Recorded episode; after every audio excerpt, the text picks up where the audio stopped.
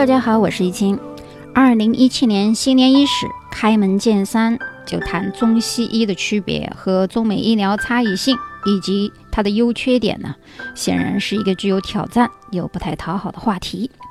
那么国内呢，流行一则笑话呢，就是说铁哥们三件事不能谈哦。第一件事关于转基因和非转基因的产品的认知，第二呢是不能谈中医和西医的批判和否定。第三呢，不能评论咱们伟大领袖毛主席。据说呢，是再好的朋友，因为这个政见不合啊，或者是意见不合啊，三句话都能给谈崩了。所以今天在听我的节目之前呢，我就给你们打好预防针了，莫要跟我论长短，亲姐只给你讲事实。第一项我们要讲的是，究竟这个中西医术啊，在我的眼里是什么一个情况？那么，中医距今的历史最初记载于《黄帝内经》，对人体的解剖、生理、病理以及疾病的诊断、治疗以及预防呢，做了比较全面的阐述，初步奠定了中医学的理论基础。但是后来的难经呢，把它给完善起来了。那么，东汉著名的医家张仲景在这个深入研究《素问》《真经》以及《难经》等古典。医典的基础上呢，广泛采集了众人的有效药方，并结合自己的临床经验，铸成了《伤寒论》。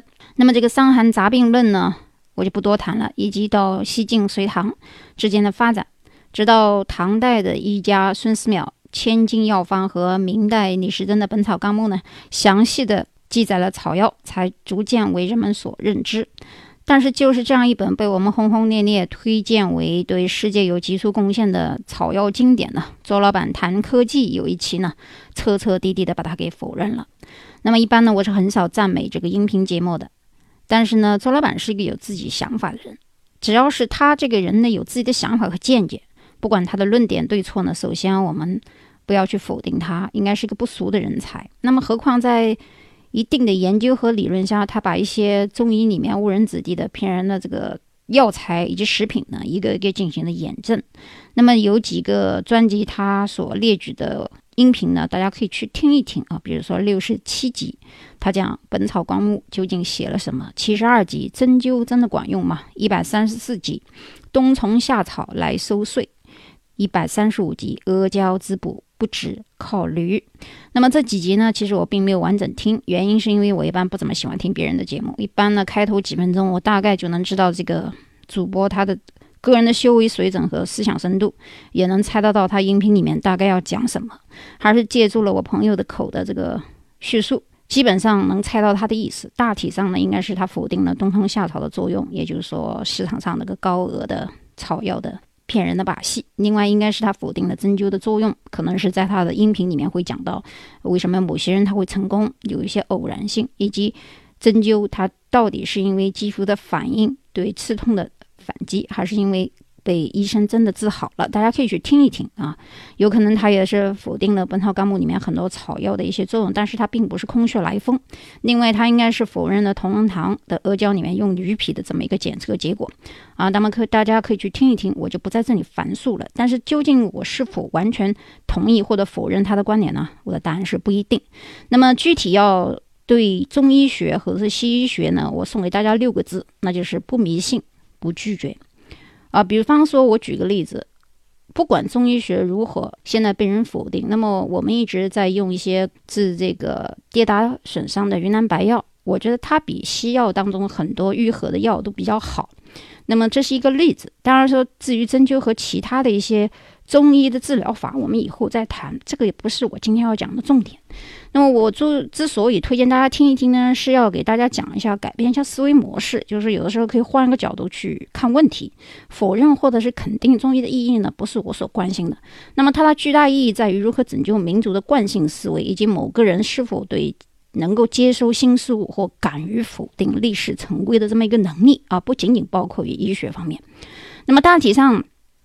他讲的一些关于经典以及保健品，其实吃了没多大用呢。这部分呢，我是同意他的观点的。其实呢，保健品，呃，不如自己平时多吃点水果啊，加强多种维生素的吸收啊，没有必要吃一些没有用的保健品。那么从医理来看呢，毕竟古代很多人做的试验啊，也不能从个案当中得出准确的结果。即使用了两百个人做实验，也不能说明问题。那么西医用老鼠做实验，以及在两百到三千人之间做的实验也很多。那么是否也有说服力呢？答案也是不一样的啊。不管是西医还是中医，我们患者呢要从自身的特点。和不同的个案当中去选择西医就诊或者是中医就诊。那么中医、中西医学在我眼里究竟它是什么呢？通常我们会讲这个西医治表，中医除根。西医呢动作快，见效快；中医见效慢。有时候因为误诊呢，或者是延误病情呢，其实这个不管管是中医还是西医都会有误诊，也都会有延误病情。那么是否要归根到底是因为某一个医生的医术不高明呢？或者说你找错医生呢？我看未必啊，因为在同一个医生身上，他可能有成功的案例，也有失败案例，你怎么来解释这个问题呢？所以我记得很久以前我看过一期央视的同仁堂的节目啊，据说那是一个非常有名的中医。他本身啊，他还建议大家去相信西医，相信科学。他自己本身也要去定期做这个身体检查，照 X 光，啊，经常进行一些胃镜检查啊，或者是身体检查。那么中医和西医的区别呢，现在就已经不是那么大了。昨天呢，我在文案出来以后啊，在微信公众号上有一个网友说呢，其实我们可以把西医跟中医定义为古典医学和现代科学。这个看点呢，以前我是听说过，但是呢，毕竟在西方国家，尤其是在美国，他还是承认中医的。那么也就是说，不管我们把中医。看成是古典医学还是现代医学，它这个医学技术一直是在不断的变化呢，所以我也不能说中医它就停留在古典医学的基础上。那么中医到现在为止，其实发展而来和西医的区别没有那么大，因为我们中医里面也动手术啊，我们吃的药中药有一些是中成药，也就是中西合璧的。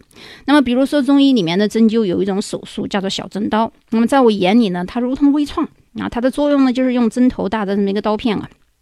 把这个粘合的肌肉分离，一般用于颈肩综合症啊。有的人是颈部有问题，有人是肩部有问题，那么使得这个动肩呢，可以在一定时间内恢复活动的范围。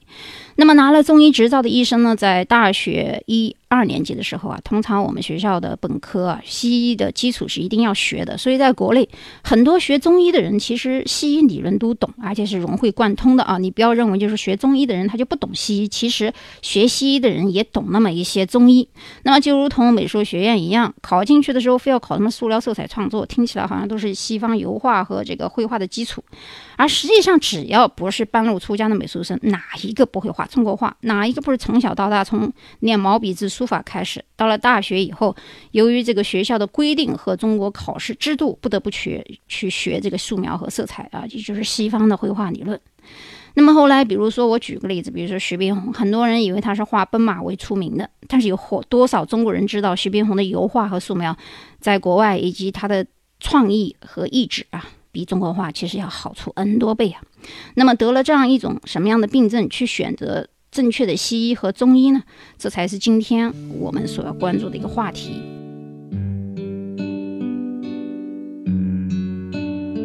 好，第二点呢，我们来讲如何选择西医或者是中医。我可以拿自己的一个例子来说开来啊。二零一六年的十月中旬，也就是去年年底的时候呢，我突然发现我的左臂比较疼痛。那么刚开始的时候呢，呃，疼痛归疼痛，但是大旋转前臂这个到九十度是没有问题的，所以呢，我也没当回事儿，我就问了一个学中医的朋友，他让我按住了几个血脉，说只要是坚持下去就没有什么问题啊。但是到了二零一六年的十月底的时候啊，我突然发现这个疼痛加剧，而且。挥臂的角度啊有限制了，所以我就去美国医院看了一下。那么去美国医院的时候呢，我就问一下医生，这个是不是肩周炎啊？因为通常我们大家都有常识嘛，就是肩部有问题，肯定都是肩周炎了。那么这个医生呢？按了一下我的肩膀几个穴位，当然我这么说穴位，我觉得美国人是不懂穴位的，他们应该是在这个西医的医学书上对应几个什么肌肉的对应名词了。那么在美国呢，首先我想提到的是呢，你必须要有医保啊，富人有自己的高额保险或者是公务员保险，穷人呢有这个奥巴马保险。如果你不买保险的话呢，年度被查到是会罚款的。原因是什么呢？就是这个美国的医院不管大小，一定会救这个急诊，急诊的。之所以先不付钱救急诊的原因，就是因为你有这个医保。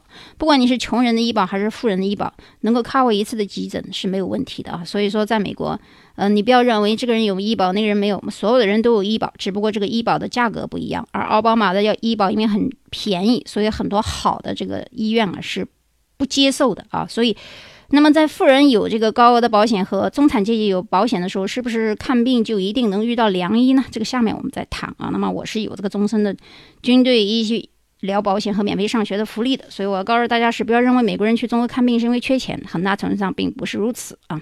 那么，我们刚才讲通过这个案例。我看这个美国人的医医生的手法，他简单的判断说是红二头肌损伤，然后呢，他也没拍着 X 光，还跟我讲了一句话，说一个月就能好，如果一个月之后不能好，你再来看我。我一听就笑了，我想这人大概是不太懂啊，不太靠谱，所以我第二天就买了一张飞机票回国了，因为我觉得美国人治不好肩周炎这种慢性病，虽然我发作的时候是急性，也是第一次，但是如果不及时治疗啊，一定会慢慢性或者是反复发作。那么以我的判断力呢，我觉得这东西应该是需要针灸或者是按摩。才会好，至少至少说，不管这个针灸怎么样，啊，美国人懂什么针灸，懂什么按摩呢？就外面的店那么多骗人的把戏，至少说和国内比，这个环节中国是一定要胜于美国的啊！美美国在这方面肯定是不如国内的良医多呀。那么我就回国了，回国以后十一月初开始，在当地算是找了一些朋友推荐的名医了，做了一下针灸啊、烧艾啊。因为朋友圈子里人呢非富即贵，他们能够找到一些人啊，基本上不用我去操心。但是结果是十一月底没有任何效果。那么到十二月初的时候，我遇到我另外一个朋友呢，他跟我讲述了他曾经患病这个历史，跟我非常之接近啊。然后他建议我去动这个小手术，就是小针刀。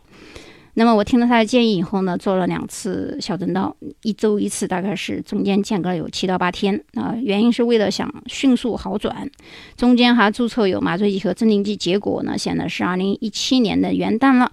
病情呢，其实丝毫没有太大的好转，虽然说有一些好转呢，这个好转就是说之前疼痛的时候呢，半夜一两个小时能疼醒，那么现在至少说只要是没有什么大问题，我可是五六个小时是没有问题的。那么期间呢，包括汗蒸啊、热敷啊、按摩呀、推拿呀、电针灸呀、这个贴膏药啊，有一点点效果了。那么这个膏药当中，我试验了大概三种，最好的的效果的呢，我觉得是藏医堂的啊。其次呢是奇正的，那奇正有一点麻烦的就是它撕开那个袋子里面以后啊，它有一个本贴，然后还有一个液体，然后把液体倒上去，麻烦一些。那么藏医堂的呢非常的好，但是我发现中国的这个贴药膏啊，它的中间的药效好的部分啊，但是这个药效。边上这个一圈这个橡皮啊，很容易发炎，很容易发痒啊。我对比过日本和美国的这个药膏的边缘的这个贴的胶布啊，质量要比中国的好，但是中间的药性呢，当然是中国的这个藏医堂和奇正的比较好。一般来说，我贴这个药膏的时候呢，贴一下会好一下，但是我不贴又不行。所以说呢，呃，有一些医生呢也说过，其实也不用去什么搞这么多事情了。多做一些爬墙的运动，嗯，锻炼身体就可以了。他说这个肩周炎啊，其实你不治的话，一年也能自己的愈合。但是我之前呢是一直想就是快一点结束，因为人这很多时候很多时间你拖着一个病的身体，他就没有精力或者是兴趣去集中精力干其他的事情。但是呢，结果呢是没有太大的效果。那么期间呢，我遇到我一个澳澳洲的朋友，因为也是医生呢，他跟我讲过关于牙周病对心脏和肩周炎的影响，也是有一些。那我也问了一下美国的医生，他说一般到严重的时候才会有，像我这个情况应该不是啊。那么我是否可以否定中医，或者是怪罪所有曾经帮助我的朋友和介绍朋友呢？答案是不一定的。我们之所以呢接受这个小针刀手术呢，也是因为我的这个朋友他的症状和我是一模一样。啊，比如说夜间一两个小时会疼醒，手指呢如同蚂蚁在爬，那么手臂往后或者往上的角度限制在五到二十度，那么情节是非常严重的啊。有人说，哎，我热敷热敷就好了，你的情节没有那么严重。我们把一个病理分为十度的话，如果你的病症只是在一度到两度的话，那，不治而愈，随便搞一搞热敷，小小动动就可以了。当人的情节、病情严重性不同的时候，治疗方法肯定是不一样的。那么为什么我没有好呢？我后来想了一下，我总结出几个自己的心得，分享给大家一下。首先，第一个，我的朋友呢，他是个男性。那么一般我们说他发病的时间是在夏季，那么温度和环境呢，它适合手术后及时的伸展运动。那么且据说呢，他在动手术后两次小动的时候，已经经过了很长时间的这个针灸和推拿。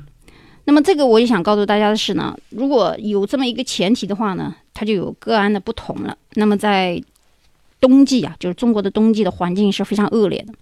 这次我回国以后，发现这个雾霾啊相当严重，而且这个南方啊不像是北方有这个暖气供应，靠这个空调啊，几个房间的温度都不一样，它也不是中央空调啊，大部分中国的这个基础设施还是比较差的。那么冬天穿上那么多，怎么个运动呢？那么夏季就不一样了，如果刚做完这个手术，环境也比较温热，那么你适合运动，那么也容易拉伸。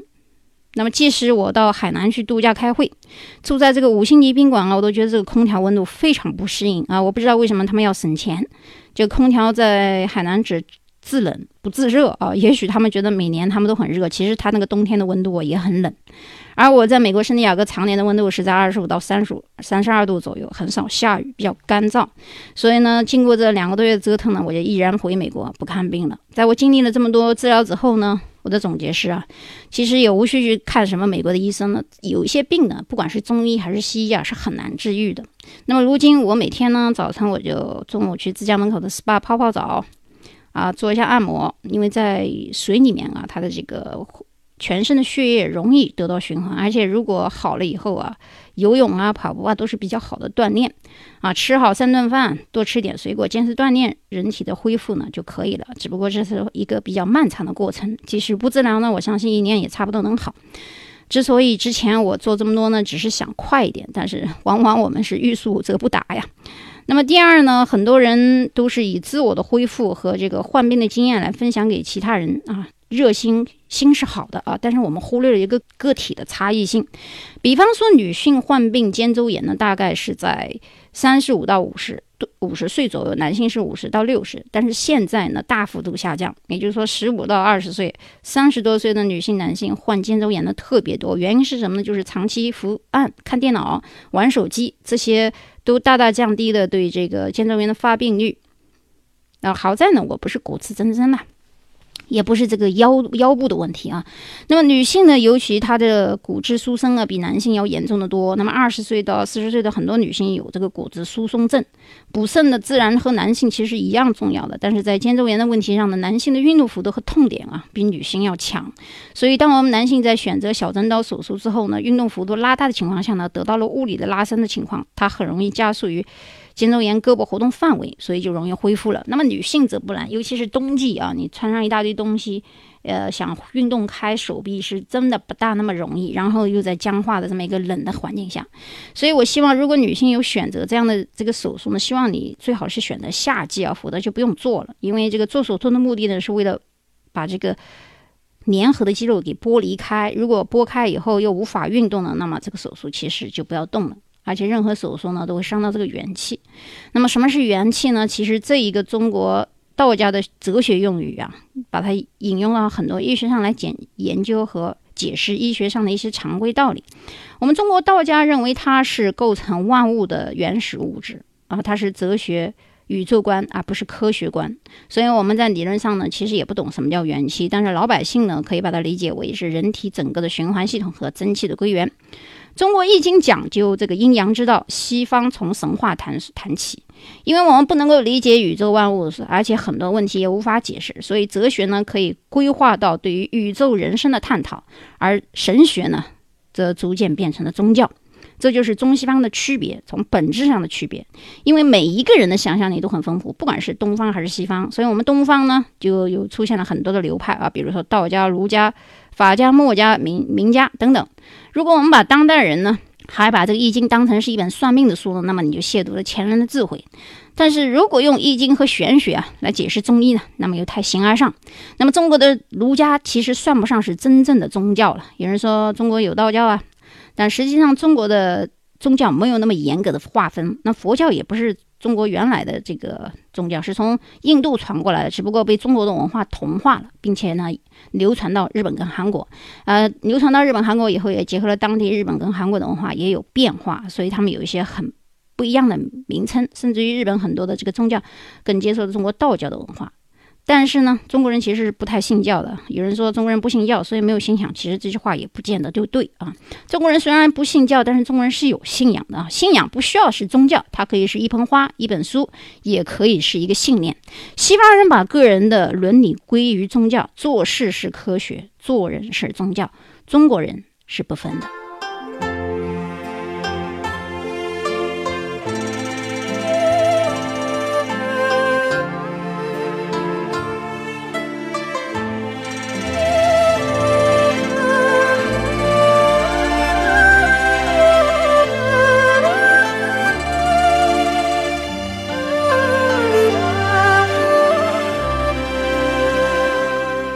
太极生两仪，两仪生四象，四象生八卦，八卦定乾坤。其实讲的呢是阴阳的八卦排列组合。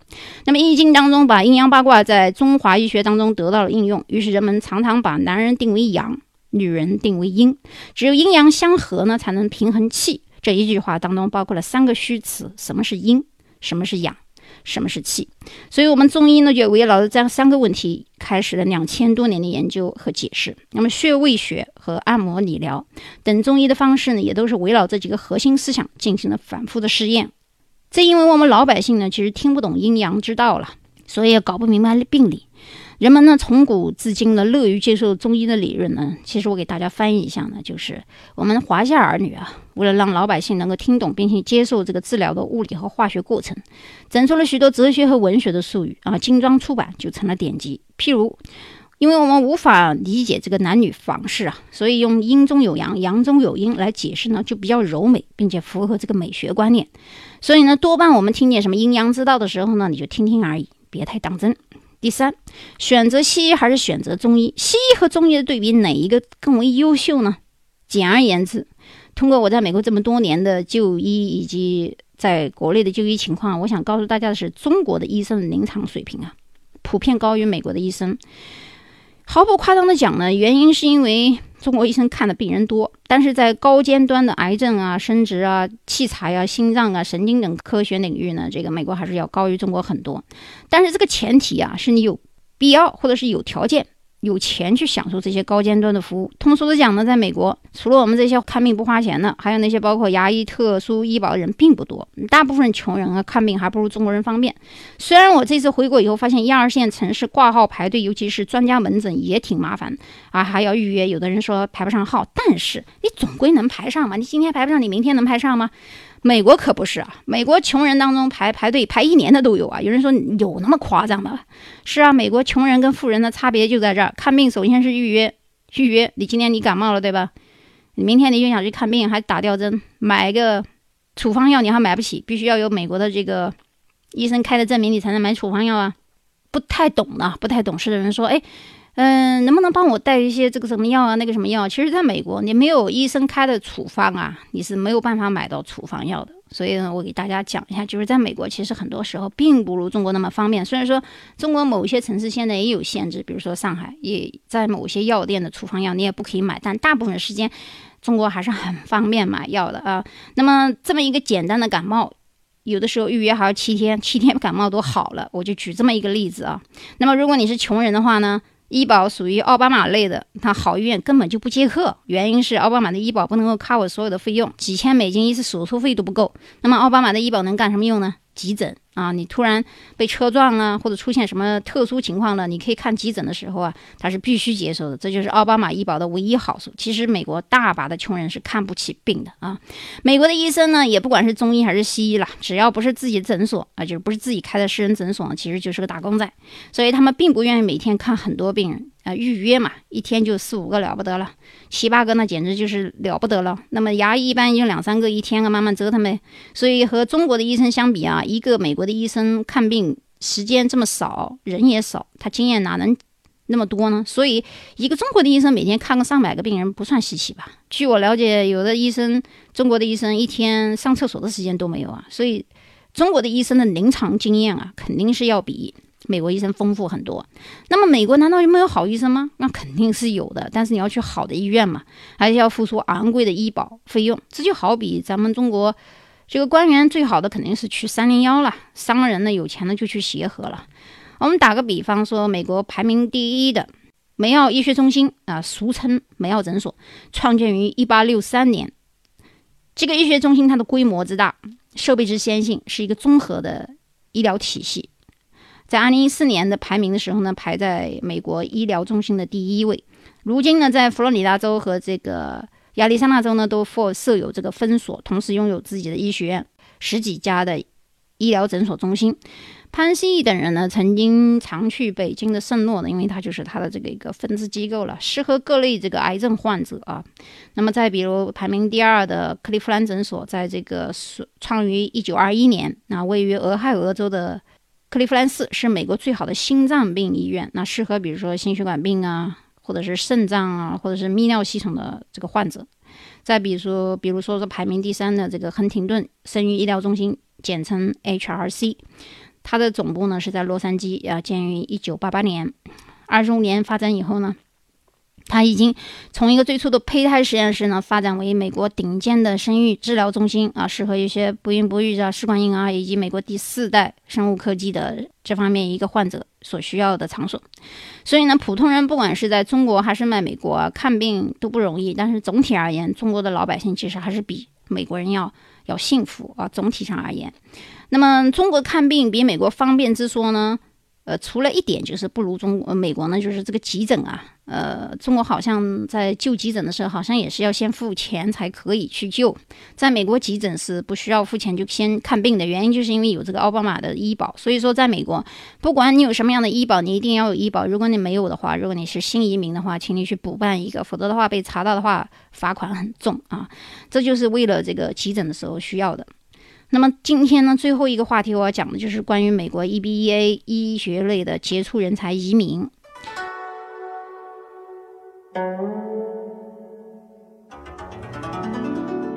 西医和中医呢都是可以移民的，但是呢，总体上而言呢，西医的移民呢要比中医稍微复杂那么一点点。原因就是美国人啊，他还是承认承认中医的这个针灸学的啊，尤其是西医呢，在美国如果本土上这个。医学专业啊，本科上完四年以后，有的是五年、六年以后还要上一个研究生。研究生上完以后，不管你上不上博士，到这个实习医生，再到住院医生，真真正拿到这个医生的执照呢，大概需要到十一年到十三年的成本啊，经济付出和时间成本。那么，如果你还不能够自己开诊所的话，也就是一个打工的话呢，他的收入有时候往往还不见得如这个计算机软件工程师和其他的电子工程师。如果你是在国内学的西医啊，那么如果想移民美国的话呢，或者是想在美国就业的话呢，需要考一个医生的执照。如果你是中医呢，如果你是在中国学的中医，如果你在社会上有一定的影响，或者是国际上有什么认证，呃，如果你在中国考过这个中医的执照，经过这个 double 翻译的话，中英文的材料到美国来，他自己开私人诊所的途径会比西医要快。当然，是否是我们在西医和中医当当中去选呢？其实我想告诉大家的是，很多学中医的拿着中医执照开诊所的人啊，看的都是西医的病啊。也就是说，在美国很多中医诊所，呃，其实看的跟西医没有任何区别啊，只是说打了一个招牌而已。那么很多西医呢，如果是中国人的话呢？他有一些呢会懂一些中医，也就是说中西医的区别没有那么大啊。我现在就跟你讲，不管是在国内还是国外，很多医院里面你去中医院看还是那一套啊，拍片什么玩意儿，那个东西都是西医的一套东西啊。另外就是加拿大的这个中医的移民要比美国要轻松一些。今天我给大家分享的这一些呢，呃，就是。就是美国的医疗情况呀，哪一些诊所好啊，不好啊？还有就是自己对自己的看法，以及这些这个不同的理念。另外，我最后呢再分享一些其他的病例啊，比如说有一些刚到美国来的朋友，因为不了解这个美国普通医院的水平啊，所以就胡乱选了一个医院，其实呢害了自己。由于这个普通医院的很多医生啊都是这个临时的实习生啊，所以说开手术、动手术的时候，往往会伤及到你的这个。内脏，所以就是说我有这样的例子啊，有朋友就是刚来不太清楚，就随便找了个医院去看病了，以为美国的这个医疗有多好。由于这个医院呢，它不是名医院啊，只是一些普通的医院，所以呢，在动手术的时候反而伤及到了内脏。所以呢，我就希望告诉大家，其实在美国只有好的医院啊。他的医术才好。如果这个普通的医院啊，在大部分普通小手都是手术的情况下呢，其实是不如中国的。那么有一些在美国的一些有医保的人为什么去中国去看病呢？倒不见得完全是省钱，但是呢，就是说有一些中国通啦。呃，有朋友说，哎，他据据据他了解，他有个朋友是美国的朋友，在美国上班有医保，为什么到中国来看病呢？我说呢，有很多原因呢。第一呢，他们了解中国，那中国很多医院里面不是有这个外籍人士的病房嘛？那么他的待遇也比较好，虽然说花的钱比中国人贵，但实际跟美国的医疗。保险和这个手术费比起来，其实比美国还是便宜很多。另外就是说，它的这个质量啊，临床质量其实比比这个美国要好。我们指这个普通手术啊，除非你是一些大型的到已经不能治的癌症啊，或者是高尖端的科技呢，你可以选择美国的高端科技啊。除了除此之外，其实你如果遇到什么牙齿问题啊，建议你马赶马上赶快买张飞机票回国，因为美国的牙医是很贵的啊。好吧，我们今天就谈到这里，祝大家新年快乐，我们下一期。再见。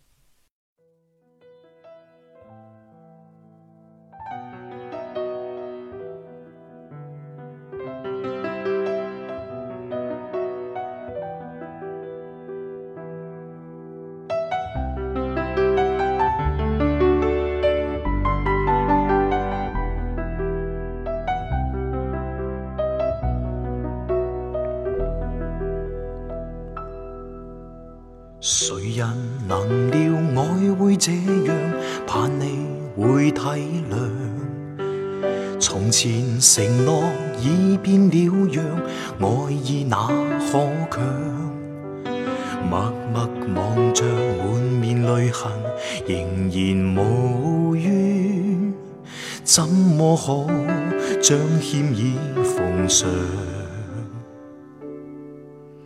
随时随地与你再遇，我对你一样。柔情常在，永远渴望与你再恋上。默默步入爱路，甘心永远迷路向。心只空会再遇上。只恐怕不再遇上。云飘飘，山雨醉，自跟风向。旧日红事怕未能偿。全世界变了样，还忆否当天说，心只想。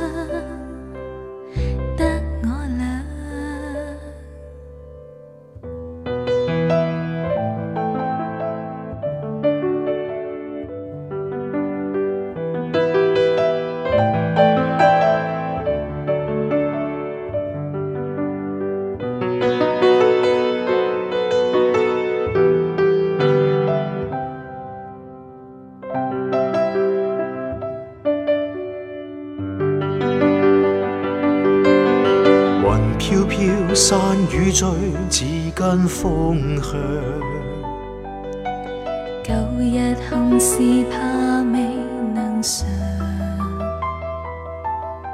全世界变了样，还忆否当天说，心只想得我俩。完全明白我这决定，叫你。太失望，为求明白这个决定，我也有苦况。若是日后。